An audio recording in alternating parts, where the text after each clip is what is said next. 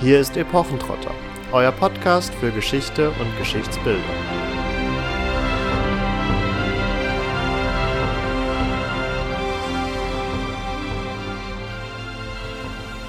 Hallo und herzlich willkommen zu einer neuen Folge Epochentrotter. Es ist der 23. August 1572. Die Kirchenglocken von Paris läuten und man könnte meinen, sie läuten immer noch, um von der frohen Botschaft zu verkünden, die sich einige Tage zuvor in Paris abgespielt hat, als nämlich am 18. August Heinrich von Navarra die französische Prinzessin Margarete von Valois geheiratet hat und damit zunächst scheinbar ein jahrelang währender Konflikt zwischen den sogenannten Hugenotten und dem katholischen Königshaus von Frankreich beigelegt wird. Doch die Glocken läuten nicht, um eine frohe Kunde unters Volk zu bringen, sondern sie läuten stattdessen Alarm. Denn in den Abendstunden des 23. August 1572 ereignet sich in den Straßen von Paris eines der größten Blutbäder und Massaker nicht nur des 16. Jahrhunderts, sondern insgesamt der frühen Neuzeit, weswegen die eigentlich friedensbringende Hochzeit auch als Pariser Bluthochzeit in die Geschichte eingegangen ist und womöglich Autoren wie George R. R. Martin zu ihren roten Hochzeiten inspiriert hat. Bevor wir jedoch weiter in dieses spannende Thema einsteigen, sei uns vorab noch ein kurzer Hinweis auf unser erstes und immer noch laufendes Gewinnspiel erlaubt. Darauf habt ihr Zugriff, indem ihr auf Instagram oder Facebook geht und euch da den entsprechenden Post anschaut, inklusive der Mitmachbedingungen. Es ist ganz einfach, ihr müsst eigentlich nur einen Kommentar schreiben. Und wenn ihr da mitmacht, habt ihr die Chance, je ein Exemplar von Der falsche Kaiser, einem historischen Roman, zu gewinnen. Diejenigen, die unsere letzte Folge gehört haben, können sich schon vorstellen, in welche Richtung der Inhalt geht. Es geht natürlich um Thiele Kolup, den Protagonisten der letzten Episode, der als Hochstapler Kaiser gespielt hat im Mittelalter. Wir dachten, das sei sehr passend und ihr habt da noch bis zum 31. August diesen Jahres Zeit mitzumachen. Wir drücken euch die Daumen, dass das klappt. Insgesamt verlosen wir mit freundlicher Unterstützung des St. Benno Verlags drei Exemplare. Wenn ihr Lust habt, in das Programm des Verlags hineinzustöbern, schaut doch einfach mal auf vivat.de vorbei. Das verlinken wir natürlich auch in den Show. Also die Chancen stehen gar nicht so schlecht und wir verlinken euch die beiden Posts. Ihr müsst nur unter einem natürlich kommentieren, auch noch in den Show Notes, damit ihr da ganz einfachen Zugriff drauf habt. Und damit springen wir auch schon wieder vom 13. Jahrhundert ins 16. Jahrhundert, wo die Pariser Bluthochzeit stattgefunden hat, die aber auch bekannt ist als Bartholomäusnacht. Da es sich um ein sehr komplexes Geschichtsereignis handelt, zumindest wenn man alle Umstände davor und danach mit berücksichtigt, wollen wir euch vorab einen kurzen Fahrplan geben und auch einige Begrifflichkeiten noch klären. Fangen wir doch zunächst mal damit an, warum das Ganze Bartholomäusnacht heißt. Denn ihr werdet feststellen, ein Bartholomäus ist gar nicht beteiligt. Das liegt daran, dass das Kirchenjahr auch ähm, natürlich Heiligentage hat und ähm, Bartholomäus am 24. August seinen Tag hat. Also diejenigen unter euch, die Namenstage feiern, die wissen, wovon hier die Rede ist. Dann ist ganz wichtig noch ein Begriff und zwar Hugenotten. Das habt ihr jetzt gerade schon gehört und darunter sind französische Protestanten etwa ab 1560 zu fassen, die ebenso bezeichnet werden. Und das Besondere hierbei ist jetzt nicht nur, dass sie den Katholiken natürlich gegenüberstehen, sondern dass der Protestantismus, den sie leben, der sogenannte Calvinismus ist. Calvinismus ist ein sehr strenger Reformationsglaube, der ab den 1530ern ja von Johannes Calvin aus Genf aufgebaut wurde. Der hat ihn selber nicht so genannt, hat sich auch eigentlich dagegen gesperrt, aber durchgesetzt hat sich's eben trotzdem. Also das Ganze basiert auf seiner Lehre und diese Lehre fordert unbedingte Heiligkeit Gottes als erstes Glaubensparadigma und ähm, sagt eben auch, Allein die Schrift ist die Grundlage für den christlichen Glauben und nicht die Tradition. Allein Christus hat Autorität über die Gläubigen und eben nicht die Kirche.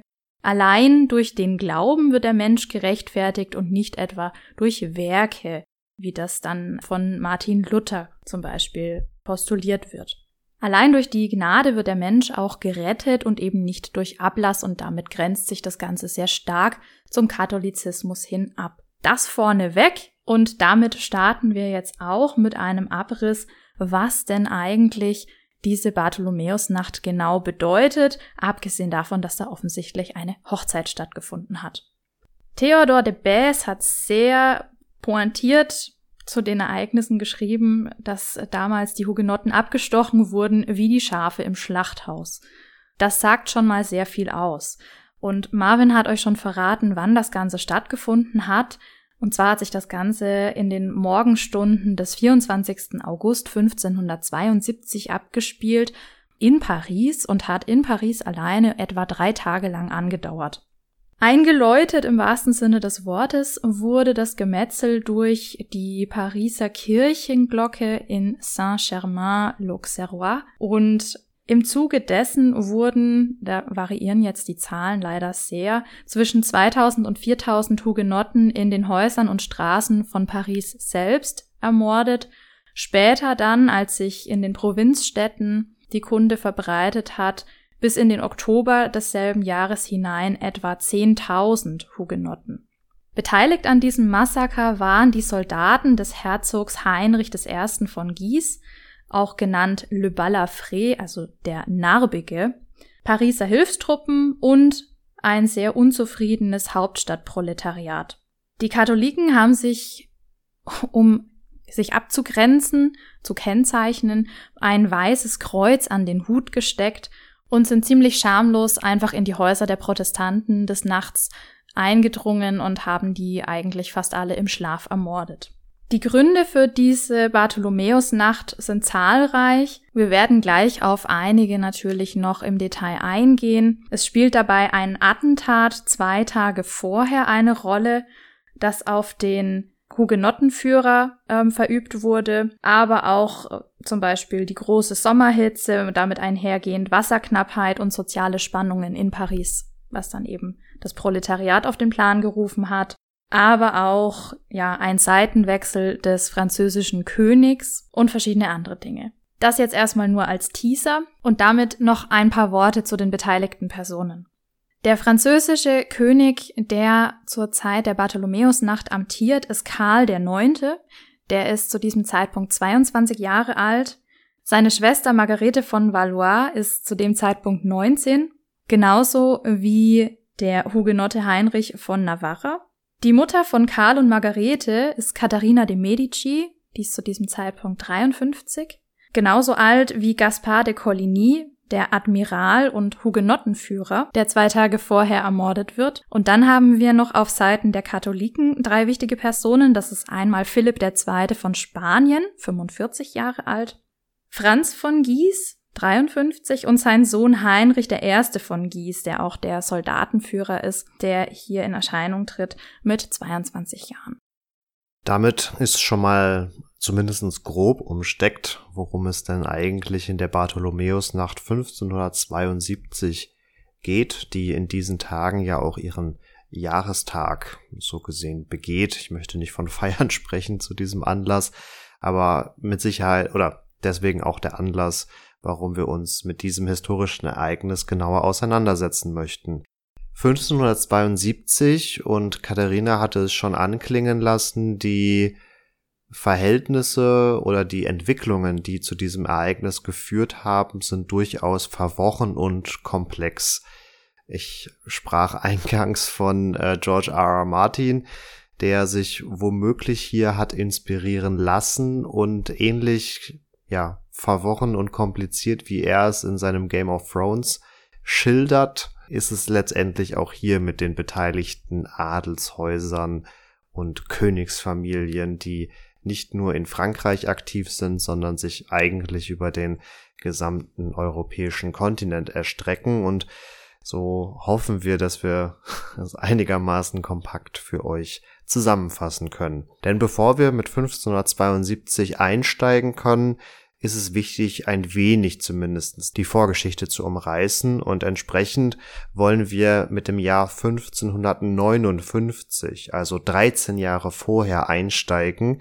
Hier regiert zunächst noch Heinrich II. von Frankreich, der allerdings am 10. Juli diesen Jahres bei einem Lanzenturnier, also einem Unfall letztendlich, ums Leben kommt. Sein kränkelnder Sohn Franz II. besteigt schließlich den Thron. Hier ist noch zu erwähnen, dass dieser Franz II.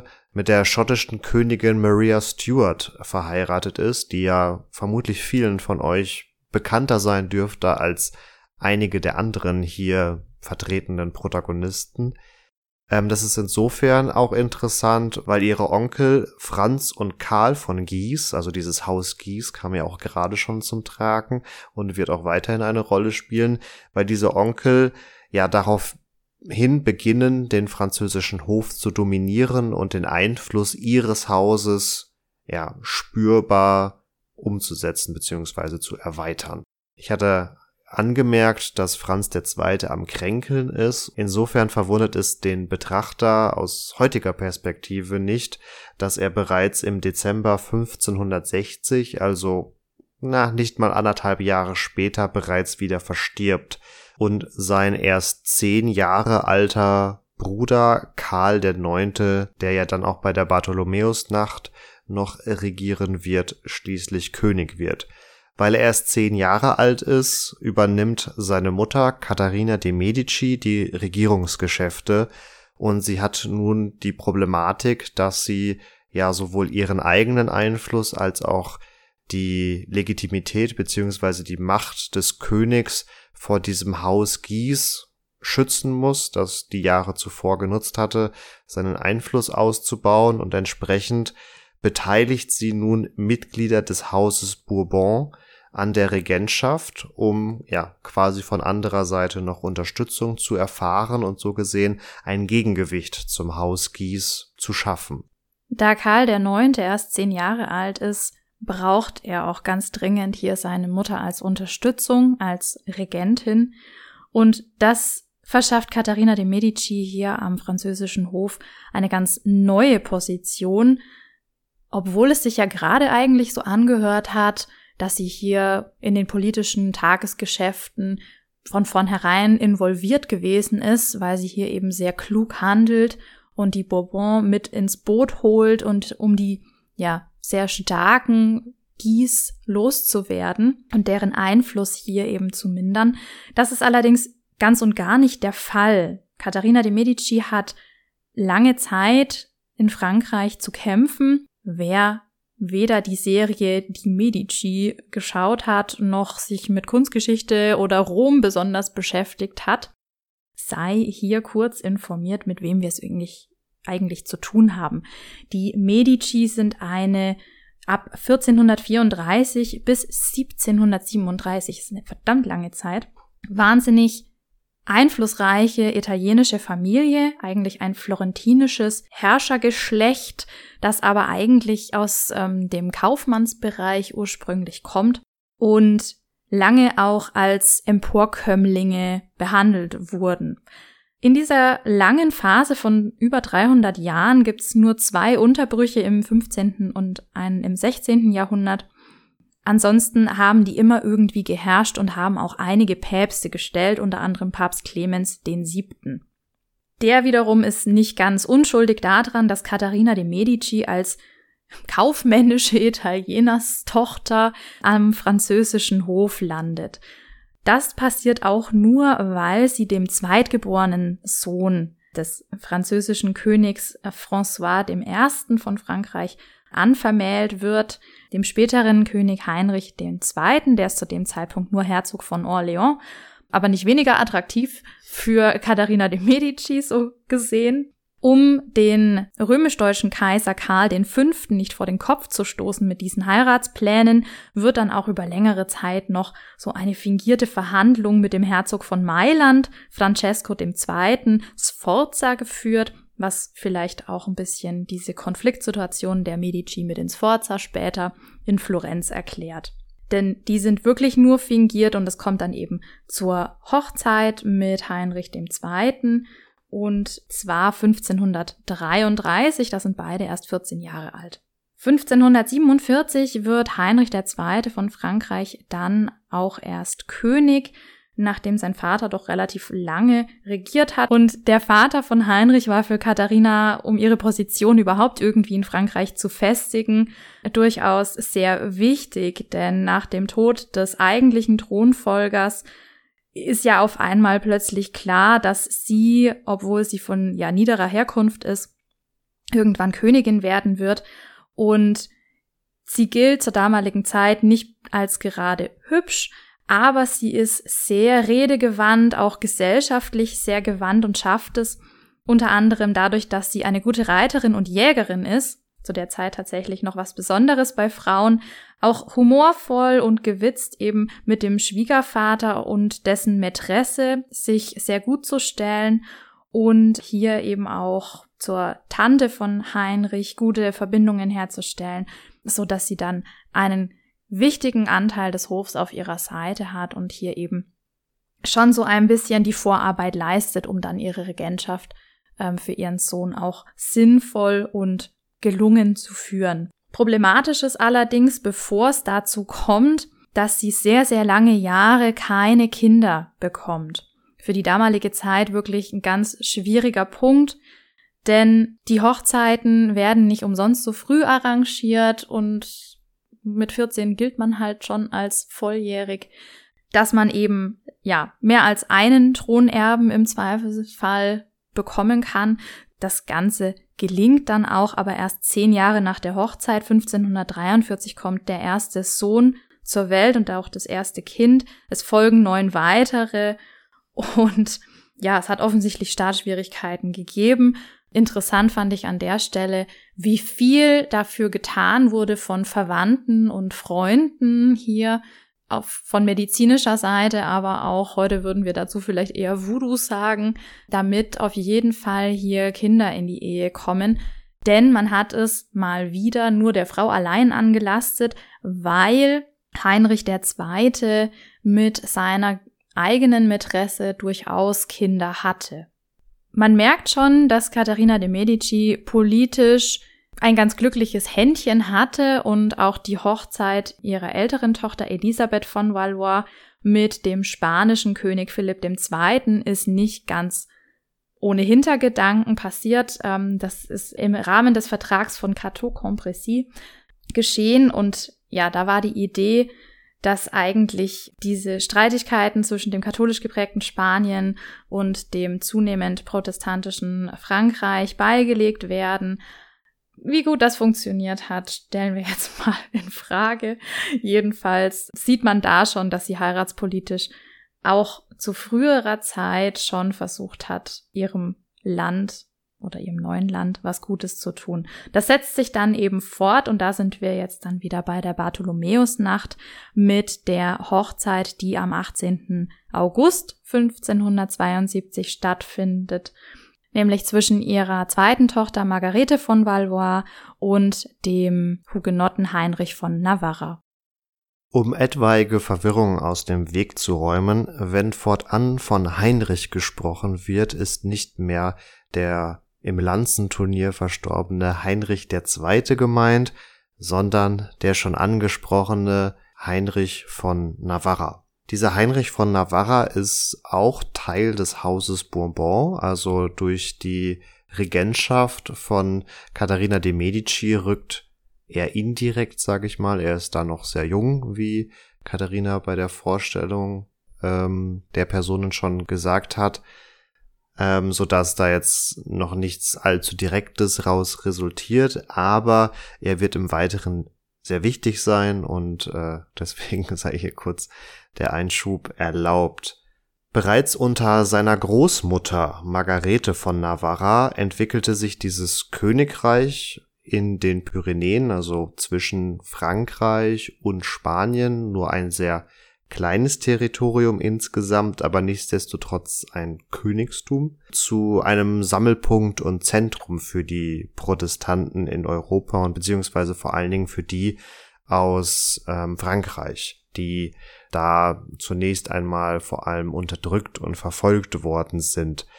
Ihre Tochter setzt diese ja, protestantische Politik fort und Navarra bleibt ein entsprechendes Refugium für Protestanten aller Art letztendlich.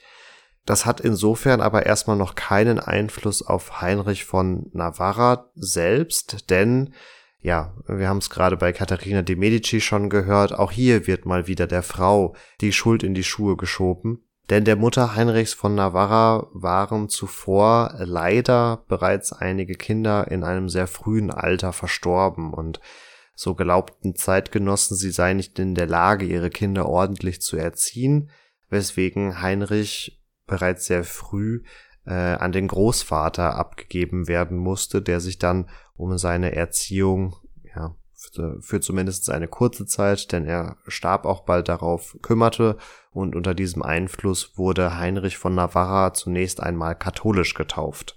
Nichtsdestotrotz kommt er später in Kontakt mit den calvinistischen Lehren, hat er einen Lehrmeister, der ihm das Ganze näher bringt. Und insgesamt muss man festhalten, dass nicht nur Navarra, sondern so der gesamte südfranzösische Raum ja einen starken Zustrom von Protestanten in dieser Zeit erfahren hat. Das resultiert nicht zuletzt auch aus einer sehr großen Entfernung zu Paris. Also der, der königliche Arm äh, war nicht so präsent, sag ich mal, oder brauchte sehr weit, um diese Territorien zu fassen zu kriegen. Und gleichzeitig haben wir auch eine gewisse Nähe zu Genf, also eben jener Stadt, in der auch Johannes Calvin aktiv war. Inwieweit es eine Rolle spielt, dass in Südfrankreich auch die Ketzerbewegung der Waldenser aktiv war, also man hier bereits im Mittelalter gewisse antikatholische Strömungen vielleicht feststellen konnte, ähm, sei jetzt mal dahingestellt. Das müsste man in einer eigenen Folge zu den Waldensern vielleicht nochmal genauer bewerten. Frankreich hat in seiner religiösen Ausgangslage nun das Problem, dass der Staat, insofern man von einem Staat denn schon sprechen möchte, sehr stark auf ein zentralistisches Königtum ausgerichtet ist.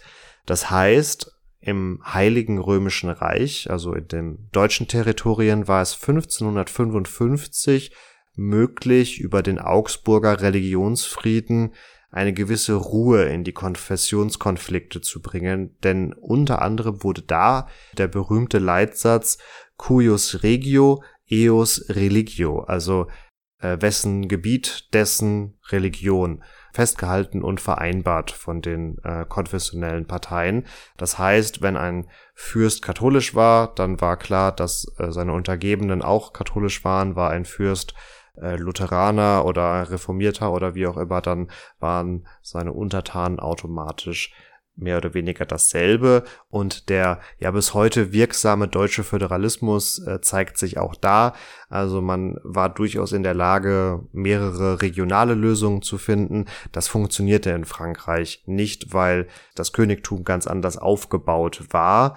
Gleichzeitig war der König aber sehr stark angewiesen durchaus auf die Unterstützung ähm, seiner Adligen und erst den Königen um 1500 war es auch nach den Wirren des Hundertjährigen Krieges wieder gelungen, einen recht umfangreichen Machteinfluss und Machtanspruch auf alle französischen Adligen zu etablieren. Aber wie ihr euch vorstellen könnt, wenn jetzt binnen kurzer Zeit einige Könige sterben und Kindskönige quasi auf den Thron gesetzt werden, ist dieser Einfluss auf die Adligen mehr allzu groß. Bei Katharina klang es auch schon an. Auch Spanien mischt sich jetzt hier in die Gemengelage mit ein, weil Spanien zum einen in der Zeit durch die frühen Kolonien eine gewisse Hegemonialstellung in Europa aufgebaut hat und weiter aufbauen möchte. Gleichzeitig hat Spanien das Problem, dass auch in den Niederlanden, also in den Gebieten nördlich von Frankreich, dieser Protestantismus um sich greift und man hatte unter anderem auch die Befürchtung, dass der von da aus weiter nach Frankreich überschwappt, beziehungsweise dass, wenn man in Frankreich nicht allzu strikt gegen die Protestanten, Schrägstrich Hugenotten vorgeht, dass das wiederum dann die Protestanten in den Niederlanden, ja, befeuert oder die unterstützt.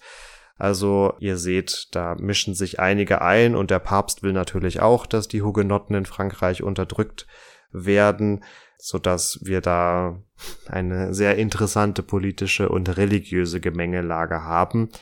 Vielleicht um noch kurz die Relevanz des Themas aufzuzeigen. Also um 1560, also dem Beginn dieser Phase, die man mit den Religions- oder Hugenottenkriegen umschreibt, geht man davon aus, dass sich circa eine Million Menschen in Frankreich zu einer reformierten Kirche bekannt haben. Gleichzeitig haben in Frankreich etwa 15 bis 18 Millionen Menschen gelebt, also 1 zu 15 Schrägstrich 1 zu 18. Das klingt jetzt vielleicht noch nicht nach einer Mehrheitsbewegung, aber das ist, sag ich mal, durchaus eine Größe gewesen, die den König letztendlich zwang, sich mit dieser Konfessionsfrage auseinanderzusetzen. Allerdings mit dem Problem, dass anders als im Heiligen Römischen Reich so eine ja, Toleranzlösung nicht so wirklich greifbar war. So einen Versöhnungsversuch startet man 1562 mit dem Edikt von Saint-Germain-en-Laye, in dem eingeschränkte Glaubensfreiheit gewährt wird, also eigentlich schon mal ein guter Ansatz. Das allerdings trifft bei den Katholiken nicht auf große Zustimmung, sondern es werden Proteste losgetreten und das Ganze gipfelt in einem ersten Gemetzel, dem sogenannten Blutbad von Vassy, an dem auch der schon genannte Franz von Gies beteiligt war. Und dieses Blutbad von Vassy löst jetzt den ersten Hugenottenkrieg aus in einer Reihe von insgesamt acht Kriegen, die eben 1562 bis 1598 immer wieder aufflammen. Und in diesem ersten Hugenottenkrieg wird Franz von Gies von den Hugenotten aus dem Kreise des Admiral Coligny ermordet. Eine in Anführungsstrichen Lösung oder anders formuliert eine Gewinnerpartei findet sich in diesem ersten Hugenottenkrieg nicht so wirklich. Auch für die weiteren Konflikte ist festzuhalten, dass häufig die katholische Seite durchaus in der Lage ist, die Hugenotten zurückzuschlagen die Hugenotten sich aber nicht final besiegen lassen. Das spielt sicherlich auch eine Rolle, dass sie in Südfrankreich abseits des engeren Einflusskreises des Königs gute Rückzugsgebiete haben, so dass der erste Hugenottenkrieg bald ja beendet wird. Ähm, man einigt sich natürlich auf ein Friedenspapier, was allerdings nicht viel Wert hat. 1567, also fünf Jahre später, stehen die Hugenotten nun vor dem Problem, dass sich zumindest zwischenzeitlich auch die Beziehungen zwischen Frankreich mit Spanien wieder verbessert hatten. Also Frankreich in Form von Katharina de Medici hatten immer die Befürchtung, dass Spanien zu sehr interveniert und dadurch die französische Krone ihre Unabhängigkeit verliert, weswegen man eher passiv, sag ich mal, auf deren Unterstützungsangebote und Aufforderungen zur Unterdrückung der Protestanten reagierte. Mit einer Hochzeit, wie so häufig, äh, wurden diese Beziehungen aber zumindest kurzzeitig wieder ja, verbessert, weswegen der schon jetzt mehrfach genannte Admiral Gaspard Coligny am 28. September einen Umsturzversuch starten möchte. Vielleicht noch ganz kurz zu ihm als Person tatsächlich. Also er ist zunächst einmal Admiral der französischen Krone, also ein durchaus verdienter Offizier auch, der einige Schlachterfahrung auch mit sich bringt der sich auch ab 1559 als Calvinist gefühlt hat, beziehungsweise einige Jahre später sich auch öffentlich dazu bekannt hat, in dem Rahmen natürlich auch seiner Hofämter und seiner Offiziersämter enthoben wird, aber daraufhin einer der wichtigsten militärischen und politischen Führer dieser Hugenottenbewegung wird. Dieser Umsturzversuch am 28. September 1567 scheitert, weil der Plan verraten wird und mehr oder weniger umgehend beginnt auch dann der zweite Hugenottenkrieg, weil ja die katholische Seite Vergeltung üben möchte oder Revanche üben möchte. Er endet jedoch sehr schnell, weil eigentlich auf beiden Seiten nicht die nötigen Finanzen da sind, um einen Krieg zu führen.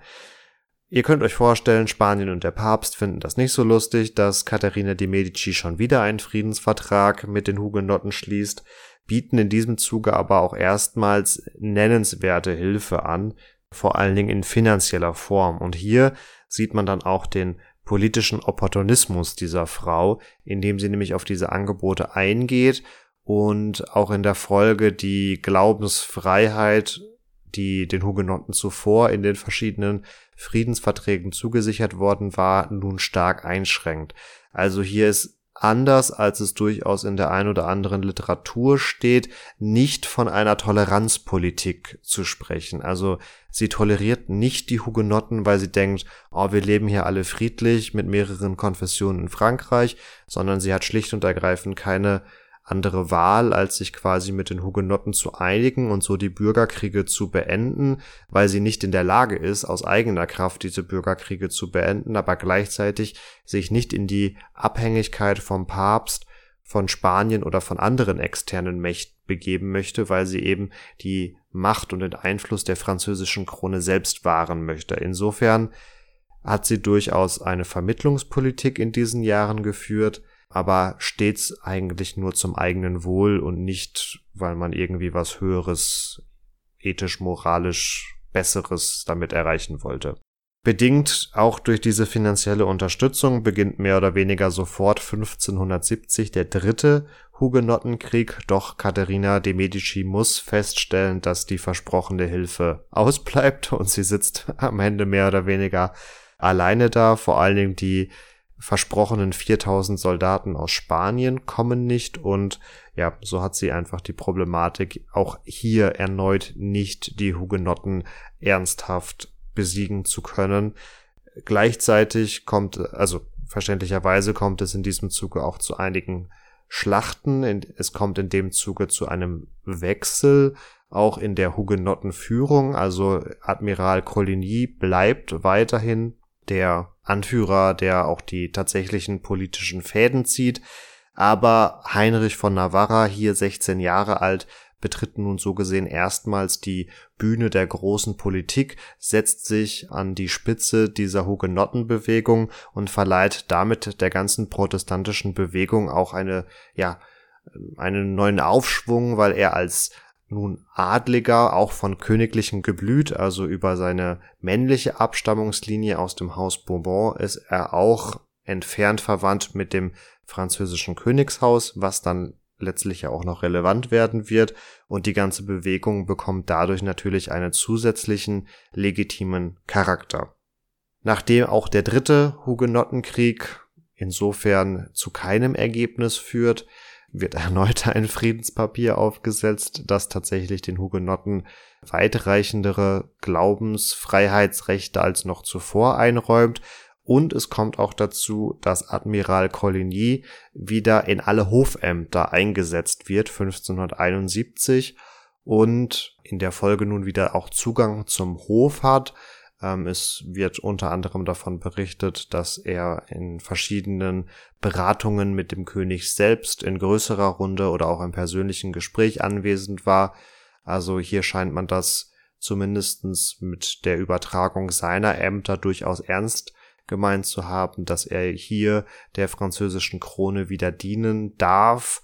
Und ja, in der Folge wird halt die Aussöhnung seitens der katholischen Seite in Form von Katharina de Medici weiter vorangetrieben. Ich glaube weiterhin, dass sie das aus reinem politischen Opportunismus gemacht hat und eben diese Hochzeit zwischen Heinrich von Navarra mit der Prinzessin Margarete von Valois vereinigt, damit ja, beide Parteien quasi da zusammengeführt werden und ihr kennt das aus unendlich vielen anderen Beispielen aus der Geschichte, nicht nur aus der europäisch-mittelalterlichen Geschichte, sondern ja, ich würde fast sagen, eine Ehe, das ist so das Mittel, um ein Bündnis zu schließen. Also vor allen Dingen in vergangenen Epochen galt ein Bündnis eigentlich nie etwas, wenn nicht dabei auch eine Ehe geschlossen wurde.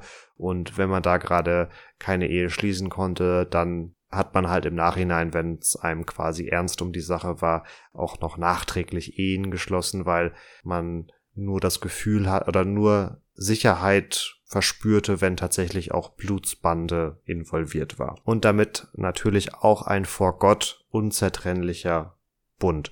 Wobei man natürlich sagen muss, wir sind hier im 16. Jahrhundert, der Zeit von Heinrich dem Achten von Frankreich, äh, von England, der das vielleicht auch nicht alles so ernst genommen hat mit dem Sakrament der Ehe und bis das der Tod uns scheidet. Wobei das mit dem bis der Tod uns scheidet, das hat er durchaus ernst genommen.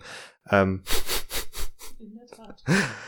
Und damit sind, Katharina hat es angesprochen, von den acht Hugenottenkriegen, die dann noch bis zum Ende des 16. Jahrhunderts nach und nach dazukommen werden, nur die ersten drei relevant und wir sind wieder im August 1572, in der sowohl die Hochzeit als auch das Massaker in der Bartholomäusnacht stattfindet. Eigentlich müssen wir noch erst in den August 1570 reisen, nämlich zum Edikt von Saint-Germain, wieder mal, und dem Ende des dritten Hugenottenkrieges. Und zwar wurde hiermit auch wieder, wie jetzt schon, glaube ich, sehr deutlich geworden sein dürfte, der Frieden versucht zu besiegeln, der sich hier zwischen den Katholiken und den Protestanten durch zahllose Gespräche, an denen auch Katharina de Medici beteiligt war, ergeben hat. Allerdings gilt dieses Edikt von Saint-Germain den Katholiken als zu protestantenfreundlich und damit haben wir also hier wieder ein Problem und eben aus dieser Situation heraus resultiert jetzt die genannte Hochzeit. Kurz nachdem diese Hochzeit am 18. August 1572 stattgefunden hat, gibt es ein Attentat, das ich ganz am Anfang schon angesprochen habe. Und zwar ist natürlich neben ganz vielen anderen Hugenotten, die auch vor allen Dingen aus dem adligen Milieu Frankreichs stammen, nach Paris gekommen und damit auch Admiral Gaspard de Coligny, der, und das müssen wir glaube ich auch noch erwähnen, sehr, sehr großen Einfluss auf König Karl IX. gewonnen hat, dadurch, dass er eben wieder so hofnah werden konnte. Da dieser Admiral und damit auch König Karl nun gegen das katholische Spanien auch intervenieren, wollte Philipp II., also der König von Spanien, sich durch ein Attentat auf den Admiral dessen entledigen. Und dieses hat am 22.08.1572 stattgefunden durch einen bereits bekannten Mörder, Allerdings ging das Ganze schief, denn es sind zwar Schüsse gefallen, allerdings wurde der Admiral hierbei nur leicht verletzt.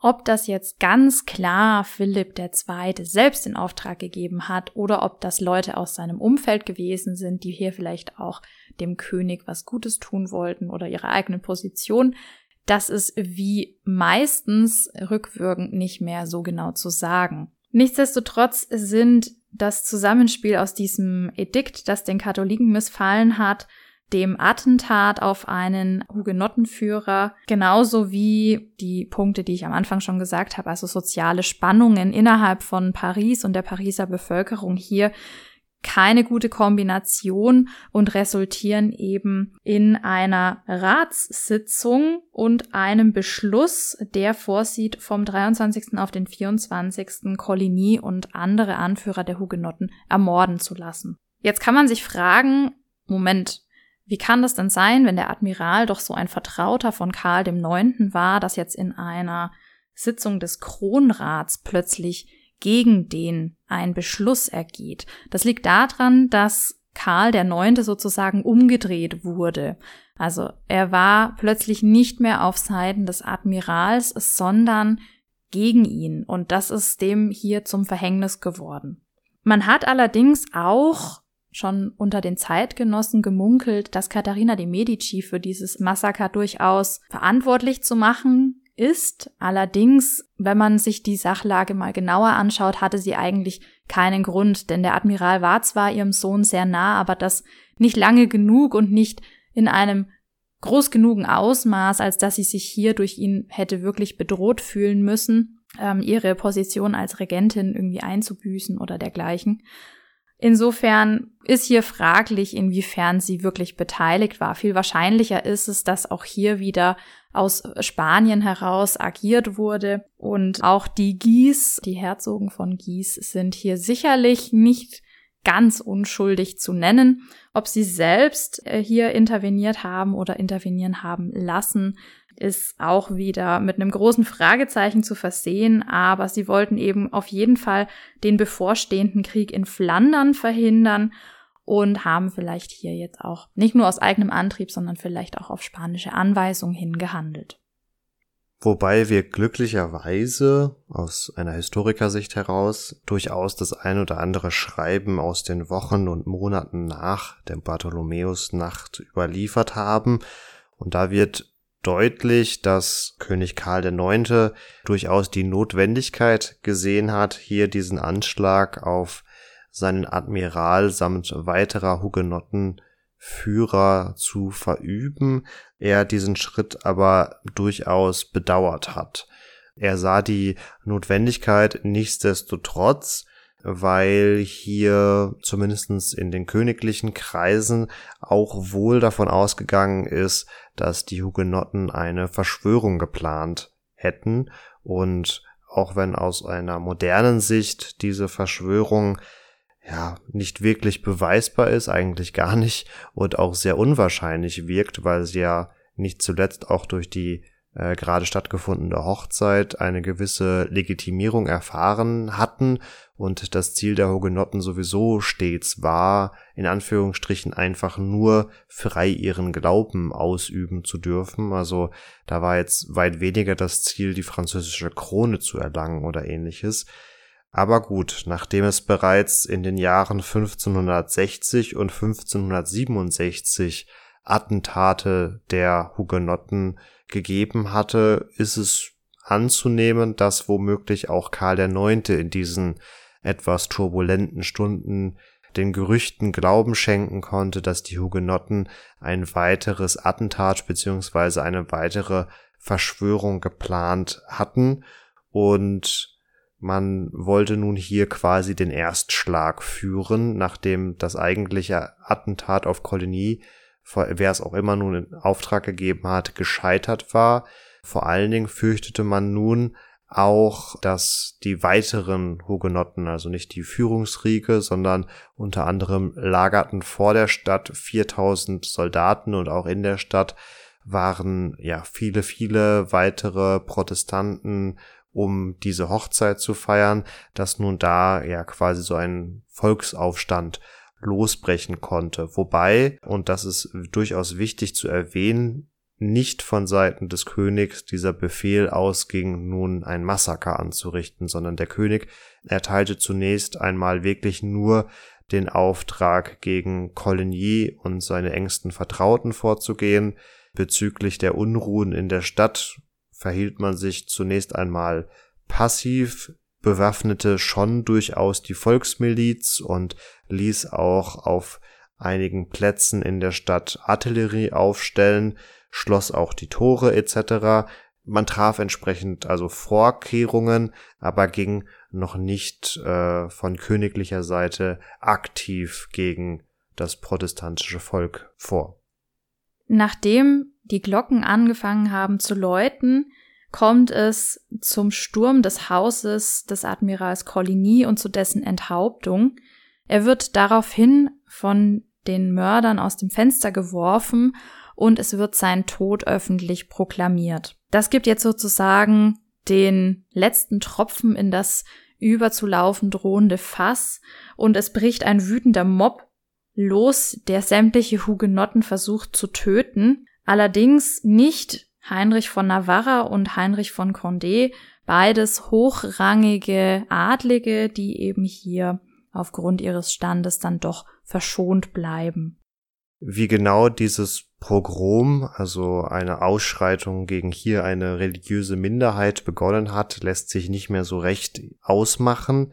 Eine Version enthält unter anderem, dass wohl von dieser Truppe, die das Attentat auf Kolonie und ähm, seine Vertrauten durchgeführt hat, auch der Ausruf kam, der Könige will es. und dass das womöglich vom Volk quasi als Aufruf zur Massenexekution verstanden wurde. Es rollte nun, wie gesagt, eine Welle der Gewalt durch Paris und auch durch ganz Frankreich, wobei Katharina schon hat anklingen lassen, dass hier sicherlich religiöse Gewalt eine Rolle spielt, aber auch sich allgemein einfach eine wohl sehr breite und große Frustration im Volk ausgebreitet hatte, die fortwährenden Kriege und dann in den entsprechenden Jahren auch die Klimaproblematiken etc. Also wir kennen das aus anderen Kontexten, dass das dann durchaus schnell zu entsprechenden Aufständen führen kann und hier entlud es sich nun konkret an den Hugenotten. Nun fragt man sich zu Recht, was passiert eigentlich nach so einem Ereignis? Wie wir das leider inzwischen von Terroranschlägen kennen, bekennt sich meistens hinterher jemand dazu, das in Auftrag gegeben zu haben. Das haben wir auch in diesem historischen Kontext. Am 26.08. fühlt sich Karl IX. offenbar so genötigt, hier Stellung zu beziehen, dass er selbst die Verantwortung für dieses Massaker übernimmt und interessanterweise kommt von Seiten des Papstes hier kein Aufruf zum Frieden, sondern stattdessen äußert sich Papst Gregor der Achte hier in Rom äußerst positiv über diese Ereignisse in Paris beziehungsweise auch dem Umfeld dann später und lässt hier sogar eine Siegesmedaille mit der Aufschrift prägen Niedermetzelung der Hugenotten 1572 äh, und gab bei dem bedeutenden italienischen Renaissance-Maler Giorgio Vasari auch ein Historienbild in Auftrag, um eben hier alles festzuhalten. Das ist noch heute als dreiteiliges Fresko in der Sala Regia des Vatikans zu bestaunen. Und damit ist es auch nicht alleine geblieben, sondern dieses Thema wurde in der Kunst immer wieder aufgegriffen.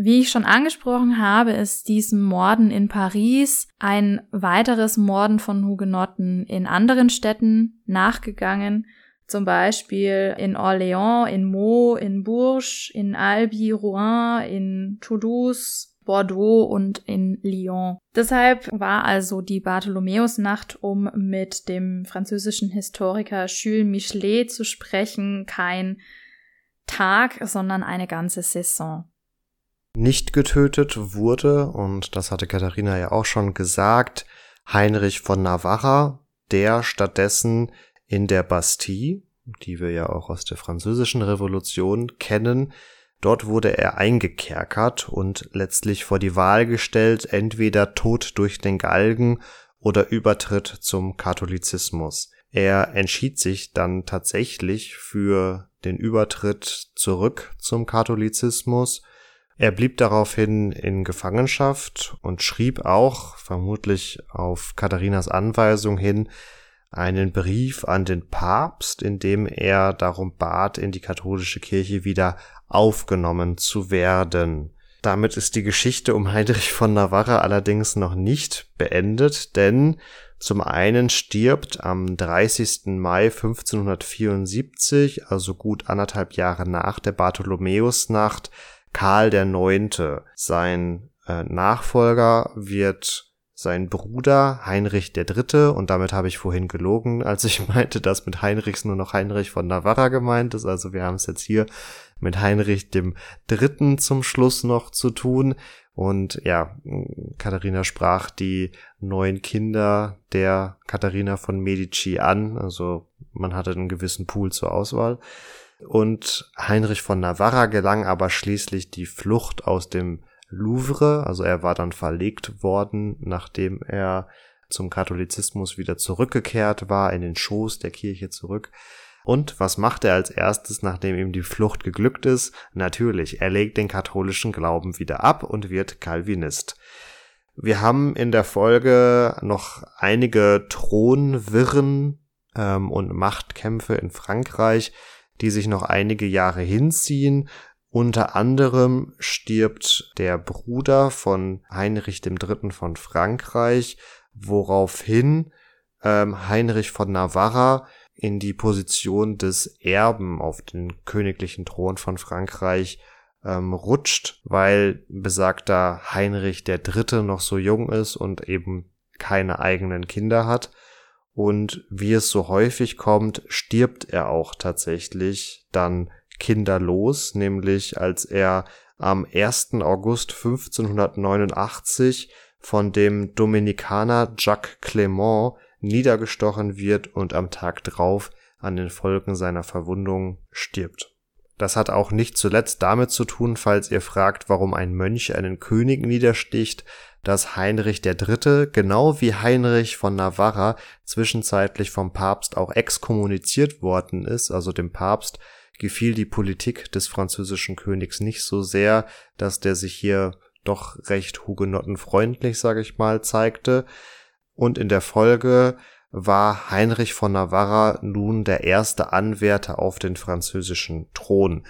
Das haben die Katholiken natürlich nicht so einfach über sich ergehen lassen und ja, es kam zu weiteren Auseinandersetzungen, in denen sich Heinrich von Navarra aber letztendlich durchsetzen kann. Allerdings wird klar, dass er sich langfristig nur halten kann, wenn er erneut zum Katholizismus zurückkehrt, so dass er im Jahr 1593 nun auch wieder Katholik wird. Er war aber bereits vorher de facto schon König von Frankreich, so dass er der erste und einzige protestantische König auf dem französischen Thron war. Und nachdem er nun den Katholizismus wieder angenommen hat, wird er auch dann ganz offiziell 1594 in der Kathedrale Notre Dame in Paris gesalbt und auch der Papst nimmt im Folgejahr seine Exkommunikation zurück. In späteren Zeiten, das als letzten Satz dazu, wird Heinrich von Navarra aufgrund seiner häufigen Konfessionswechsel dann auch von protestantischen Schriftstellern der Satz in den Mund gelegt, Paris ist immer eine Messe wert. also das spielt so ein wenig darauf an, dass er ähm, natürlich mehrfach zum Katholizismus zurückgekehrt ist und für diese Aufnahmen wieder in die katholische Kirche auch nach Paris gekommen ist, beziehungsweise ähm, halt hier dann entsprechende Messen zur Wiederaufnahme gefeiert wurden.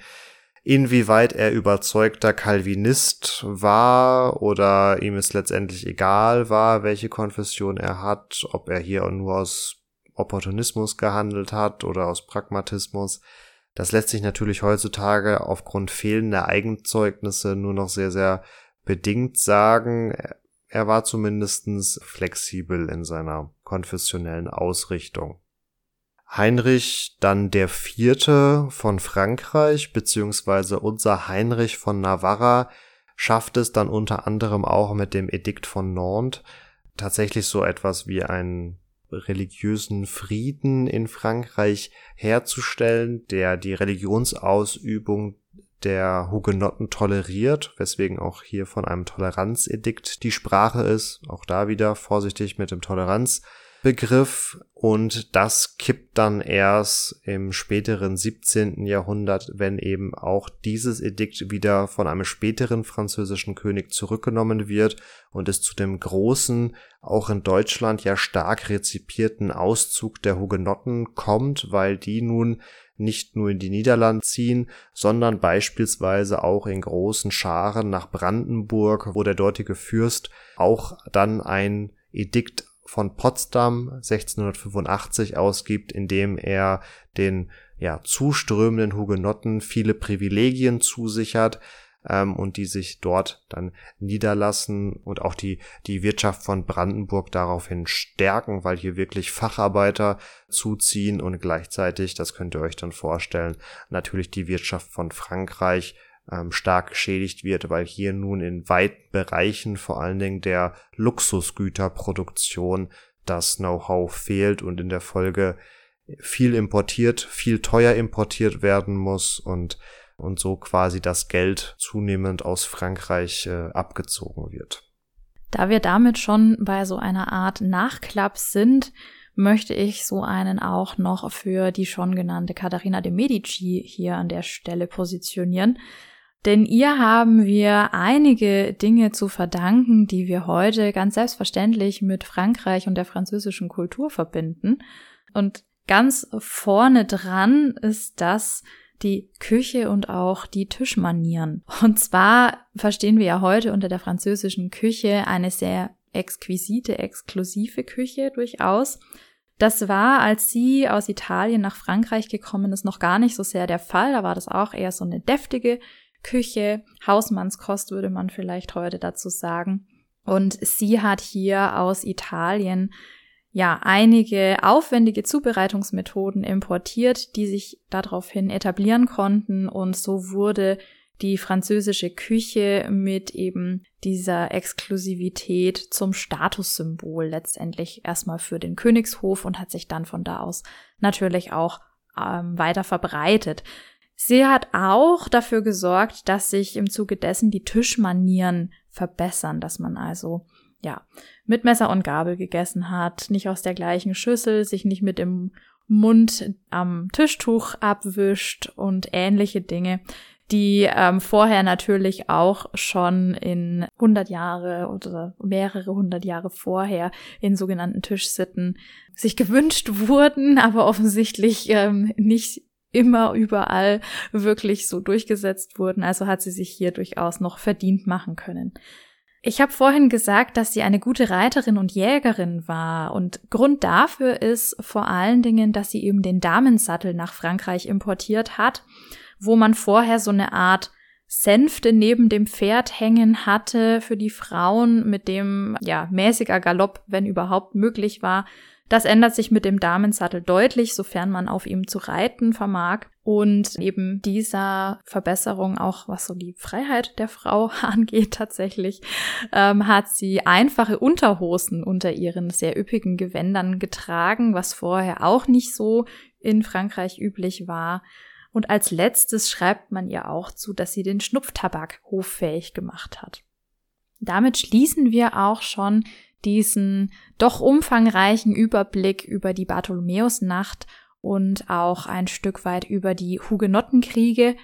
Wir hoffen sehr, dass ihr Spaß mit der Folge hattet. Ihr habt sicherlich gemerkt, auch wenn es keine Zehnerfolge ist, man kann das Ganze natürlich wunderbar als Film oder Serie verarbeiten oder man schreibt ein sehr umfangreiches episches Werk, wie George Martin das getan hat und verarbeitet das Ganze fiktiv. Da ließe sich noch viel machen. Falls ihr da Ideen mit uns teilen wollt, schreibt uns gerne in die Kommentare oder schickt uns eine E-Mail. Ihr findet uns auf Facebook und Instagram oder über epochentrotter.de. Wenn ihr kein Social Media habt und keine Messenger-Dienste benutzt, dann schreibt uns gerne an kontakt.epochentrotter.de eine Mail. Wir würden uns auch freuen, wenn ihr uns sagt, welche Schauspieler und Schauspielerinnen ihr euch vielleicht hier vorstellen könntet. Ich persönlich finde das immer ganz interessant, an wen man da so denkt, wenn man sich die Charaktere vorstellt. Und damit bleibt mir eigentlich nur noch zu sagen, macht's gut, bleibt vor allen Dingen gesund und ciao, ciao. Apropos dicke fiktive Epen, es sei auch nochmal auf unser Gewinnspiel hingewiesen. Da habt ihr, wie gesagt, auf Facebook und Instagram die Möglichkeit, über einen einfachen Kommentar und einen Like an der Verlosung teilzunehmen. Schaut da gerne mal rein. Wir verlinken alles Nötige in den Show Notes. Und ja, mir bleibt damit eigentlich auch nur noch zu sagen, macht's gut und ciao, ciao.